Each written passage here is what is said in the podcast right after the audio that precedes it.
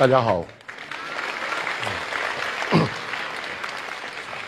我叫方力，六十岁。今天我在外面休息的时候观察了一下大家，我觉得你们大家都比我年轻最少三十岁。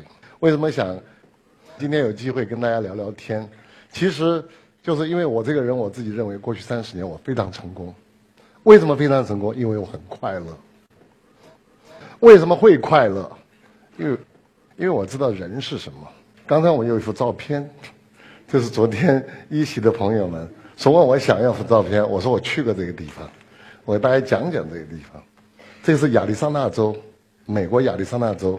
我在一九九零年的时候专门开车去。这就是地球上目前保存的最完整的一个陨石坑。这个坑有多宽呢？其实就一一点四公里。这个深度。一百七十五米，从前大家以为它是个环形火山。那么这个陨石坑的命名叫做 Daniel Barringer，叫巴林杰陨石坑。那么这一个小坑仅仅是天上掉了一个石头。这一颗石头有多大呢？也就四十万吨。砸下来产生的能量是多少呢？十兆万吨炸药。十个氢弹，一百万吨级的氢弹，同时砸在这爆炸，直径半径一百英里之内，所有的植物动物全部毁灭。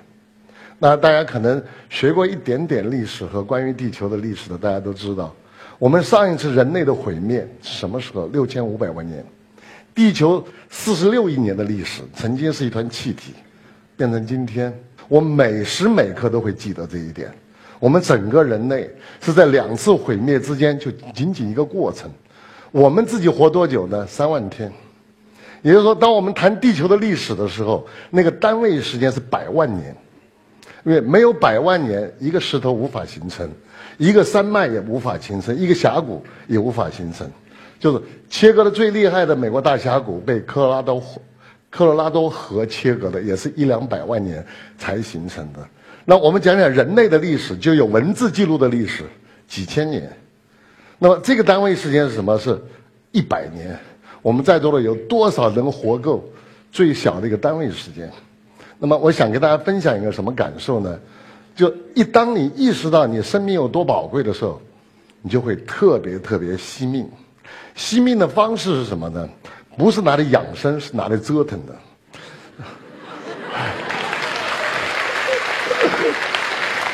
我 我真跟大家分享那个感觉，我身边几乎完全没有五零后，我是五零后嘛，我身边几乎完全没有五零后的朋友，因为他们养老去了。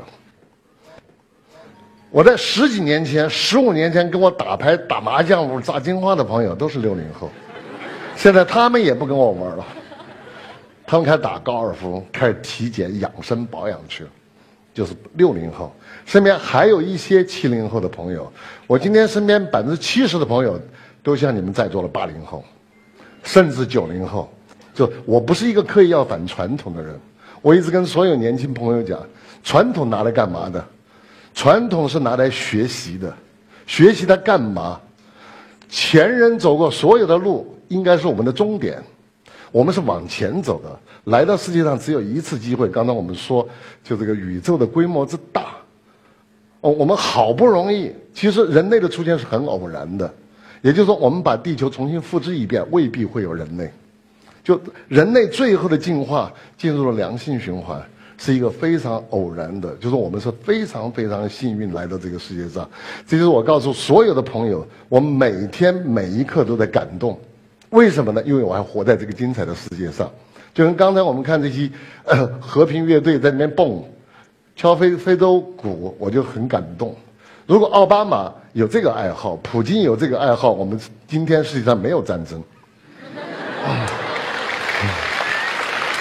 真 的，真的想想讲讲真实的感觉，就是我们好特别不容易活这么一次。我真是告诉大家，我从很小的时候。呃，一一当我能看到自己的终点，我说我没法活，为什么？我已经能看到自己的终点了。如果我在国营企业，我排多少年能当科长、当处长、当局长，又怎么着？我一眼能看透，就跟那日历本一样。我每天活在世界上就扯日历，扯到扯到终点要等死，那就没法活了。所以我就觉得，我们人生就是一个 journey，就是一个一个旅行。每天我们都是未知的，我们才可能可能做梦。一个没有梦想的生命是不可能有激情的，没有激情的生命，你要它干嘛？我就真的是没法活。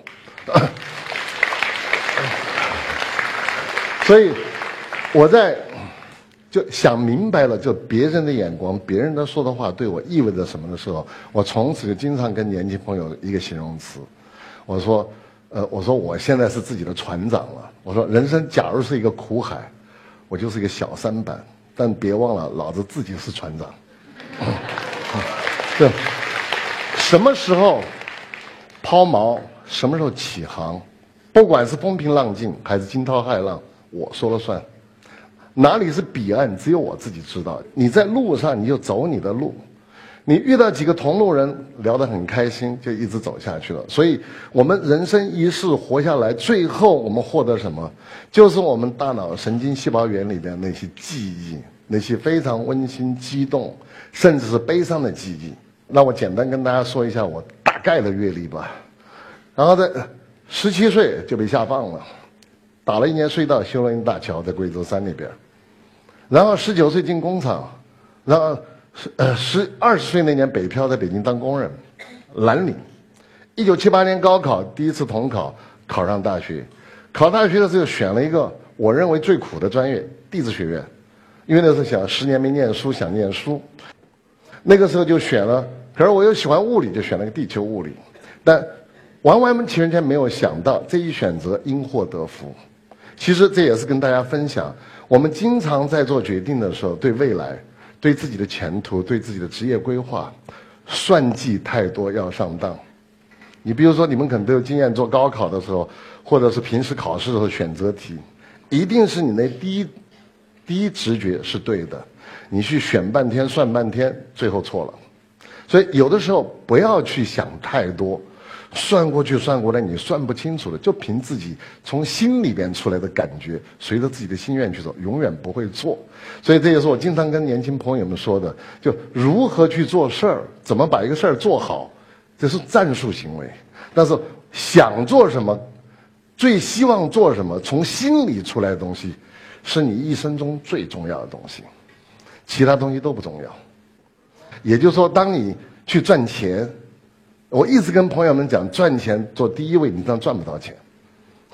如果你把赚钱放在一个战术，一个手段是顺带的，就赚钱不能够动情了，不能动伤心了。赚钱可以脑袋去算计，各位得去跑，那没那么重要。钱是顺带的，你想想看，钱是什么？钱就是一张纸上画了几个圈儿，画了几个数。钱是拿来买快乐的。但我们赚钱的过程如果不快乐，你输在起跑线上了。我们仔细算算这个账了，非常简单的算术都是都不能叫数学。一天二十四小时，刚才我们讲了，人一共只有三万天，一天二十四小时，你八小时睡觉，十六小时你真正有感知的生命，所不幸的还有八个小时你在职场上，这个职场应该是什么？这是我跟所有年轻。朋友们，我从来就这么选择，不管能赚再多的钱，只要不好玩，我不赚，因为它不值得我付出命，因为我投资太宝贵了，我投进去的是我的命，是我的生命，是我生命的一半，换回来的东西值吗？如果说我一天很痛苦，赚了很多钱，大家别忘了，白天光学带宽，频谱最丰富，包括声音，你是最能够去拥抱这个世界。去跟这个世界互动的。结果，你白天的职业选择变成了一个不情愿的，只是跟同学们比，我哪个同学月薪多少，我必须到这儿，问你何苦呢？如果说我们白天做的事儿是我们喜欢的事儿，我还没花钱就已经快乐了，结果我赚了一点点钱，我还能养活自己，就是晚上我还可以不用担忧和忧郁，那我觉得这就是最大的成功。这也是我跟所有朋友们分享成功的。我说我这个人一直很成功，就是从过去三十多年，因为就是我当工人的时候，当蓝领的时候，我也很快乐，因为我消耗不了什么，睡着了就一米宽，吃饱饭就一碗炸酱面，但最重要的是你跟什么人相处，你跟什么样的世界打交道，这是最重要的。这就导致了我后来的职业选择就五花八门。如果我跟大家讲，但我们今天没那么多时间了，就我现在的生活方式是什么呢？白天干科技，晚上干电影。比如说我昨天晚上到的时候，今天凌晨零点刚好是《后会无期》下片。明天我是赶天机，明天晚上开机饭，李玉导演的《万物生长》开机，就一个接一个。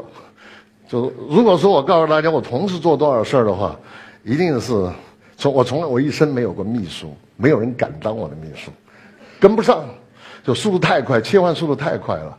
为什么呢？因为舍不得这个时间拿去浪费了，因为爱好太多。那你比如说，我现在呃参股的，我发起的。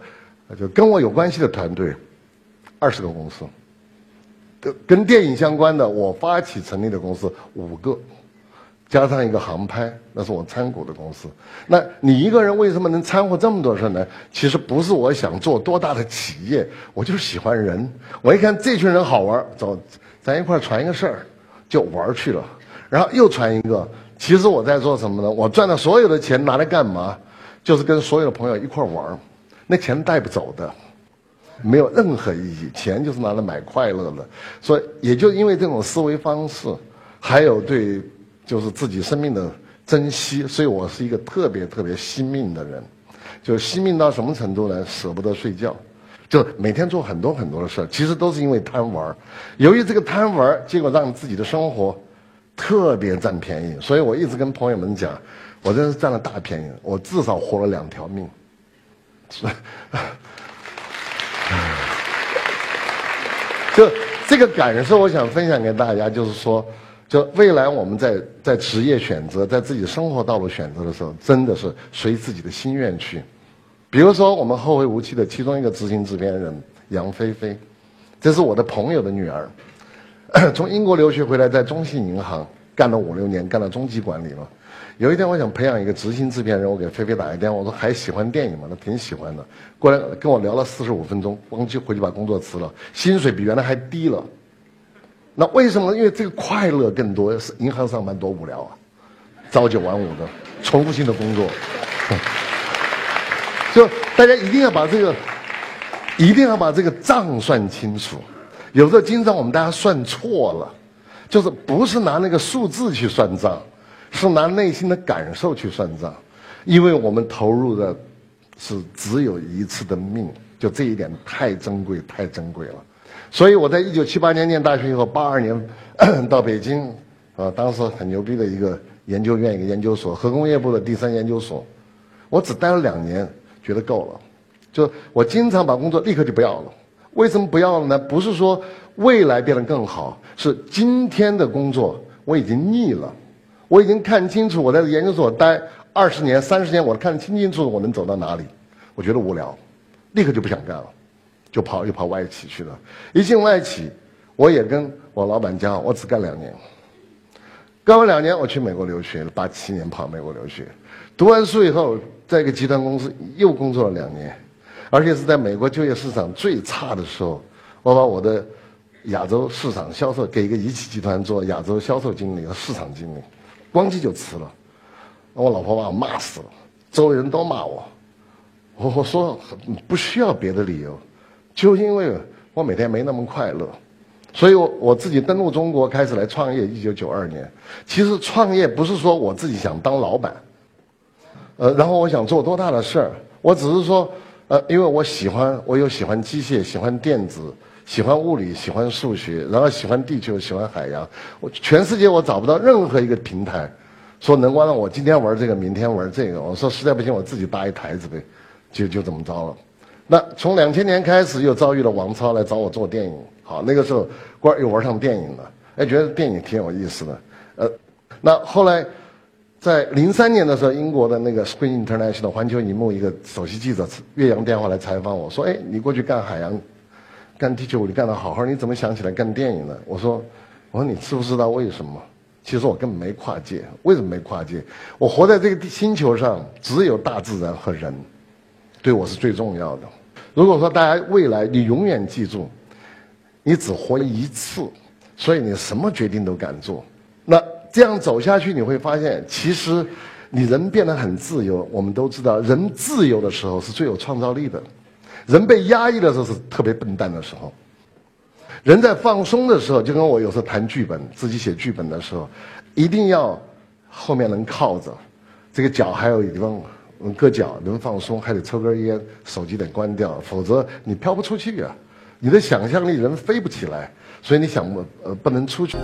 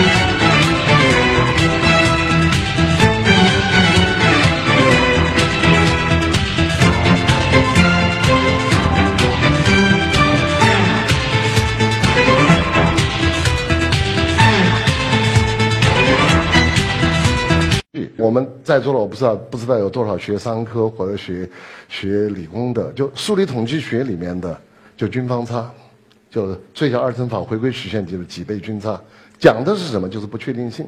实际上，对我们所有的年轻人，对我们每一个只活一回的人来讲，就是什么叫风险，什么是机会，它是完完全全就是同一个事物。就是量纲就是百百分号，百分之多少的风险，百分之多少的机会。完完全全看你自己的取向是什么。如果说我怕这怕那怕那，你哪里都是风险，所以你一生什么机会都没有。但恰恰是因为前面的事物是不确定的，你才真正有了人生的机会。如果什么东西都是给你安排好了，你一点机会都没有，因为本来就是个很拥挤、竞争的世界。你比如说在零五年的时候，因为我最喜欢海洋嘛，当然我也很爱地球。其实我原来还做石油工业，做很多工艺。在零三年的时候，哎，中国的海洋投资开始起来了。原来海洋是我的最小业务，现在是我最大的业务就是我科技领域里面的。我光机，我就零四年，我跟我们的团队讲，这这个咱们那个石油工业别干了，因为我觉得海洋更好玩。然后就给大家一个规定，整个团队我说一两千零五年十二月三十一号，石油工业你必须给我全关掉。然后我就带着一群过去做石油工业的一群朋友进来做海洋，其实大家都不懂，我说有什么关系？因为我是特别重视自己的生活质量，就是所谓的每天的快乐。那我就把，在别人看来你每年还有几千万的营业额，咣叽把扔了，不要了。为什么不愿意为这个不快乐事情去操心？我当年有一个司机，八十年代的司机，后来北京有名的房地产商。九十年代的时候，九四九三年、九四年是给我打电话说：“哎，大哥，你怎么还干你的地震仪、你的磁力仪、你的重力仪？说过来干房地产多赚钱。”我说：“我说我说抱歉，我实在没兴趣。”比如说，我们经常听说，很多朋友都说这个话：人到了晚年的时候，快要离开这个世界的时候，突然明白了，所有的过去这些功名利都是过眼烟云。既然我们经常都。听见这种话说，如果我再活一回，我会怎么样？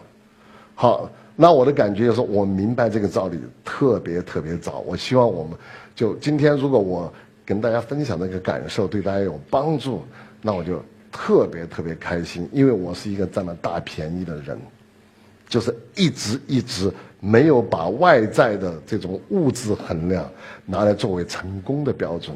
成功只有一个标准，就是自己的快乐。如果说你能一直快乐，你还活在这个世界上，这就是成功。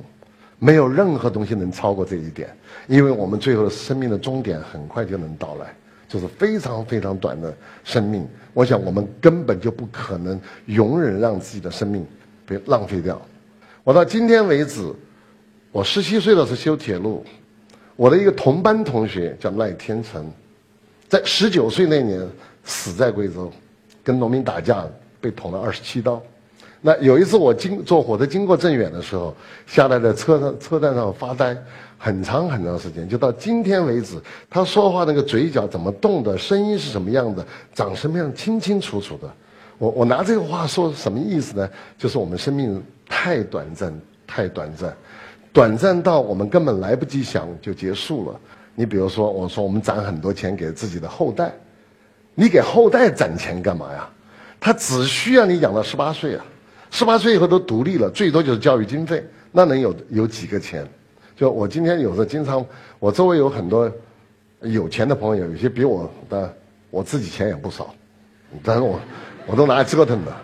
我做电影我赔四千万，全是我的薪水，因为我老婆不准我用公司里的钱，全是用我的私房钱。我这十四年做电影，九部电影，全部是用我的私房钱干的，赔了就赔了，赔了，因为钱你花掉。你你每年去买几十万的高尔夫会员，不是也花掉吗？但是呢，你换回来的快乐是无法完全无法衡量的。所以，当我们离开这个世界的时候，脑子里带的全是一些呃酸甜苦辣、各种精彩的回忆。那我觉得这人一生呢是最幸福的，其他都无聊。你想，未来你们等你们都。成年了，大了，然后自己有孩子了，攒好多钱给孩子留着，你不害死这个孩子吗？你是这是非常非常残酷的方式，就是给自己的孩子囤积很多财富，其实你剥夺了他生存的权利和他灿烂的生命的权利。他本来可以，我们大家都知道，我们出去远足的时候，哪有说只有站山顶上，掉峡谷里边也是快乐呀？这是你的人生的一场阅历啊！你让自己的后代完全没有阅历了。呃，让他们重新生下来，就舒舒服服的住在那个温室里边，他这一生生命完蛋了，就完完全全没有价值，呃，一点频谱都没有了。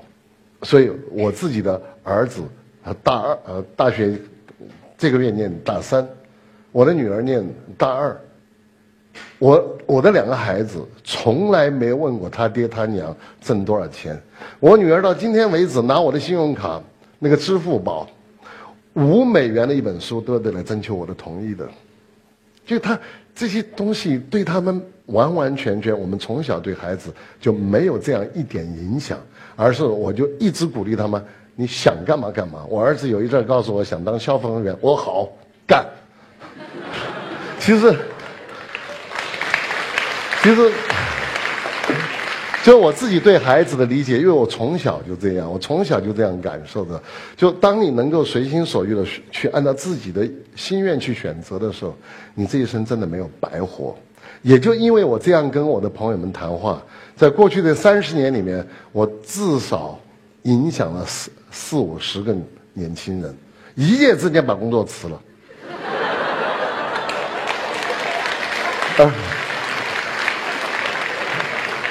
而且我可以，我可以非常负责任的告诉大家，每一个人都成功了，所有坐在那边整天盘算盘算的都输了。就在座的朋友们，我一定鼓励你们，就生命中间有任何时段，你可以合理去分配它，但是一定要算个百分比，就每天我花百分之多少。是属于我的快乐，还有百分之多少是属于我不得不，这个不得不也是为我未来的更快乐而服务的。那我觉得这样，你可能就会很聪明、很智慧的去做一个选择，而这种选择到最后证明，你路越走越宽，越走越宽。千万不要去，而且当然我不能说父母说的话都不好，但我相信我们在座所有年轻朋友。女孩没有任何人想成为母亲，自己的母亲；男孩没有任何人想成为自己的父亲，因为你会觉得寒碜嘛。我我我活一辈子，我还不如跟我爹一样；我活一辈子跟我妈一样。你肯定想活得不一样，所以就为这个活得不一样，我们都值得完完全全把自己的思路打开，完全随着自己的心愿去选择。只有这样，我觉得未来你才可能不后悔。因为后悔会一直跟着你，因为你一后悔，他就在那儿。但是如果说我们所有的心愿都是自己选择的，你一点都不会有任何后悔。即便你做砸了，做砸了有什么关系？如果我们在座的有学理工科的，我经常喜欢画时间轴，就我们的生命就是跟时间轴一样。那我们的生活质量是什么？是在这个时间轴上下面曲线里面整个积分的总量，这个是生活质量，而不是简单的一个成功和失败。如果我们画一个曲线，成功是什么？成功就是一个正脉冲，失败就是个负脉冲，脉宽是多少？无穷小。为什么这样讲？因为一旦成功，它就是过去了；一旦失败，也成为过去了。我们今天还活在世界上，是因为有明天。就明天之所以有魅力，因为它未知，未知你就可以有梦想，梦想你就有激情。谁都不为过去活。为过去活无聊，所以我们说过去中国，我们大家有两句俗话是讲的特别好，一个是重在过程，因为过程是你的生命长度；还有一个不以成败论英雄，因为在这个过程中你感受到了快乐和愉悦，这已经是最大的生活质量的的总体了。所以这些东西是最最重要的。那因为我们今天的时间很紧张，我没有那么多时间跟他聊很多，因为我故事太多了。我故事太多了，因为，你比如说，我我我跟主任完，我再偷五分钟哈，再偷五分钟。比如九二年，我特别想去法国，我特别我那会在美国工作嘛，我特别想去法国。我有琢磨，我去工作我不能够简单的光去玩啊，那我这工作怎么办呢？我就后来我就采取这个方式，我想去哪个国家经常玩，我就跟那个国家建立一个商业关系，我就学摸一个合作伙伴。不管赚钱多少，我有理由给自己说，我没耽误时间，我顺带玩了，我就跑法国去了。后来我又跑意大利去了，后来又跑德国去了，后来跑英国去了，跑了无数国家。就是你永远把自己的职业跟自己的生活，把它合成一体。也就是说，每天你的职业其实是你的生活内容。就是我们公司来面试的很多员工，我都跟他们聊一次天。有一次，我前年面试一个研究生，科学院的，跟我聊半天。最后我问他：“如果这个世界是完全自由，给你选择，你想干嘛？”他说：“我想干摇滚。”我说：“你呀，选错地方。”后来我就跟他建议：“我说你呀，我说你看你的数学很好，电子也有背景，又那么喜欢音乐。我说你去找个录音棚做 DJ，就你你靠近音乐嘛，在你慢慢可以偷渡，可以渗透进去。没准哪天你写了一曲，一下被哪个歌星听得很好，一下你就出名了。”我说你别到我们这儿来，就是我为什么特别在乎这些？你看我们在我在电影这个圈子里面，因为我们搭了五个团队嘛，我们扶了很多年轻人上去，所以我走到哪里也跟很多年轻朋友讲，中国今天电影产业是刚起步，如果大家有这个兴趣，到处都是缺人的，就是什么不缺，唯独就不缺导演，导演过剩，中国导演协会八九百会员，我们能找到几个像我这样制片人吗？没几个。然后我们能找到几个编剧吗？找不着。我们找几个能找到几个就是好的剪辑师吗？找不着。能找到几个好的造型？找不着。就是说，它不是没有，就数量不够。但我们导演数量太大，这又是价值观念。为什么呢？本来你可以做一个很好的摄影师，做一个很好的造型，做一个很好的摄影，结果呢，就因为这个导演这个帽子，这个光环太亮了，大家都往那儿跑，其实最后是过剩，最后机会都给耽误了。那么今天其实本来有一个标题给我的，其实这句话怎么来的呢？就是两千零二年武器空难，北方航空掉一架飞机在大连。那为什么这句话呢？我当时 讲给谁听的呢？讲给国务院的空难办。我是一个，我不知道我还有没有时间把事事儿说完。我老看，我给大家讲这个故事，其实特别好玩的一个故事。在武器空难是七号发生的。到了大概十号那天的时候，不是十一号那天，兵器科学院的院长肖肖院长来找我，请我吃饭。吃完饭以后拉我去，去赌博，不是赌博，打牌啊，炸金花，不敢说赌博，去炸金花。我一屁股坐在副驾驶上，就做了个《北京晚报》，拿出来一看，说黑匣子还在寻找中，我就立刻抄起电话跟国家海事局的局长打一电话，我就问，我说。海上现在是有多少单位？有几百个单位在寻找。后来我就打电话到了天津海事局的海事大队大队长，因为我跟他很熟。我说：“你向我转达给国务院空难办的总指挥，我说有没有人听说过、用过、手里有声纳信标定位仪？”啊，然后我就去打牌了。在牌桌上，到了十点钟，我们已经开始炸金花了。这个电话来了，说谁都没听说过。我这回大家可能见过马航三七零，大家知道声纳定标、声纳信标定位仪了。我就告诉他们，我说没有这个仪器，你们永远什么也找不到。后来，后来我就顺便告诉他们，但是，呃，就是我的身份，你这是政府行为。我说我愿意做义工，自带干粮，自带仪器，一分钱不要，一一个名也不要，我就来，你让我干。后来到了十一点半，这个事儿惊动的比较大，国务院讨论嘛，因为我从美国来嘛。最后就让我是用留学归国学生的身份，自带干粮、自带仪器，然后去的现场。可是当时已经是周末星期五了，已经是中午十一点半了。我接到通知让我去，我给我的朋友打一电话，就制造这个仪器的厂家，找他的副总裁，我说你帮我一个忙，这个忙是必须要帮，不管你什么代价，不管你是造一台。是租一台、买一台、去借一台，什么？反正今天下午下班之前，我需要一台仪器。我也给我公司在我在加州的公司告诉我们的 经理，我说你在西海岸全线找，能找到这台仪器，不管用什么代价，我不管，就必须给我找着。结果到凌晨六点半的时候，好电话回来，仪器造好了，人家公司专门给我造了一台，可是我没用过这仪器啊。我自己没用过，然后我就打电话到了美国，找到就是我以前见过一面的全世界最有名的深海打捞和定位的专家 John Fish，他告诉我他一个一个礼拜以后才会有时间。那我说你给我介绍一个人，我什么代价都行。结果一个小时以后，他给我介绍一个老头，早就退了休，用过这仪器的。好，到了凌晨六点钟的时候，我突然又想到一件事：这老头没签证怎么办？那登不了飞机呀。后来，当然这个是我自己做的手脚。我把我从英国回来的时候落地签的所有改了，给了这个老头让我的秘书发给他说这是个复印件，千万别用。就这个老头准时的在第二天一早头一班飞机波士顿飞到旧金山，然后上了飞机，我还不知道签证怎么办呢。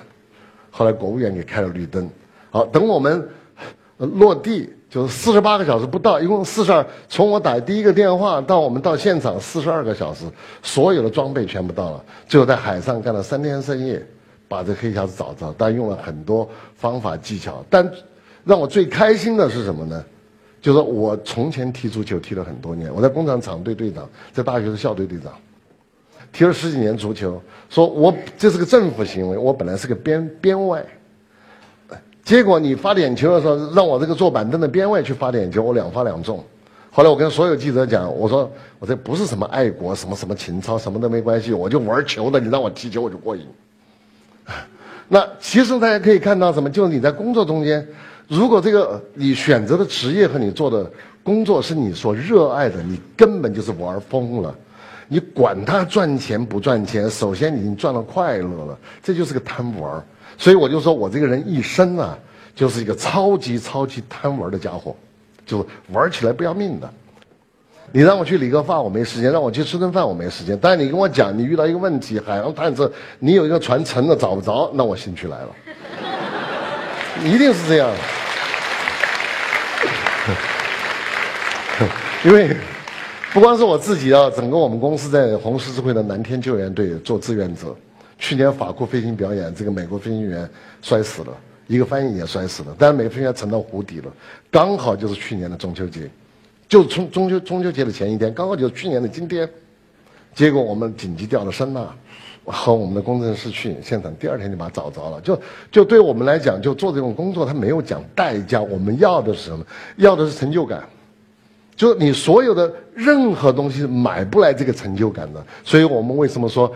感谢你给我机会上场。如果大家以后不管你们在座的听众也好，就是我们的任何朋友也好，说遇到一个事儿，我老方能干，我靠，我一干干成了。我说我真是感谢大家给我一个机会让我去玩儿，就这种感觉，我觉得就像上帝给我们创造一个机会，让我们来到世界上一次，不要耽误了自己的生命，一定一定要珍惜生自己的生命，珍惜自己生命的最好的途径是什么？就是把自己的生命淋漓尽致的给燃烧透了，不要去养，那养就是在等死。你一养生就是在等死，而且我讲到这儿我也忍不住，我这话话痨，话题比较多。因为我学物理出身的，你们想，你吃补药、吃补品嘛，全是化学的，啊，给你身体里面增加任何东西，它都是化学的。好，可是大家经常忘了物理了。我们世界的影像，我们听到的声音都是不要钱、免费的。到我们的眼球，到我们的耳膜，怎么进入中枢神经，产生什么样的啊化学反应，到最后影响自己的内分泌、荷尔蒙和自己的行为，这全是免费的。关键是什么？关键就是我们的三观，就这三观你对了，你的滤波器对了，你的心脏比好了，你的信号增强能力强了。就所有的正能量全进来了，所有负能量全扔掉了。所以呢，我今天感谢我们所有的观众，听我废话一堆，然后呢，就是跟大家分享一个感觉，让你们祝你们大家中秋节愉快，谢谢你们大家。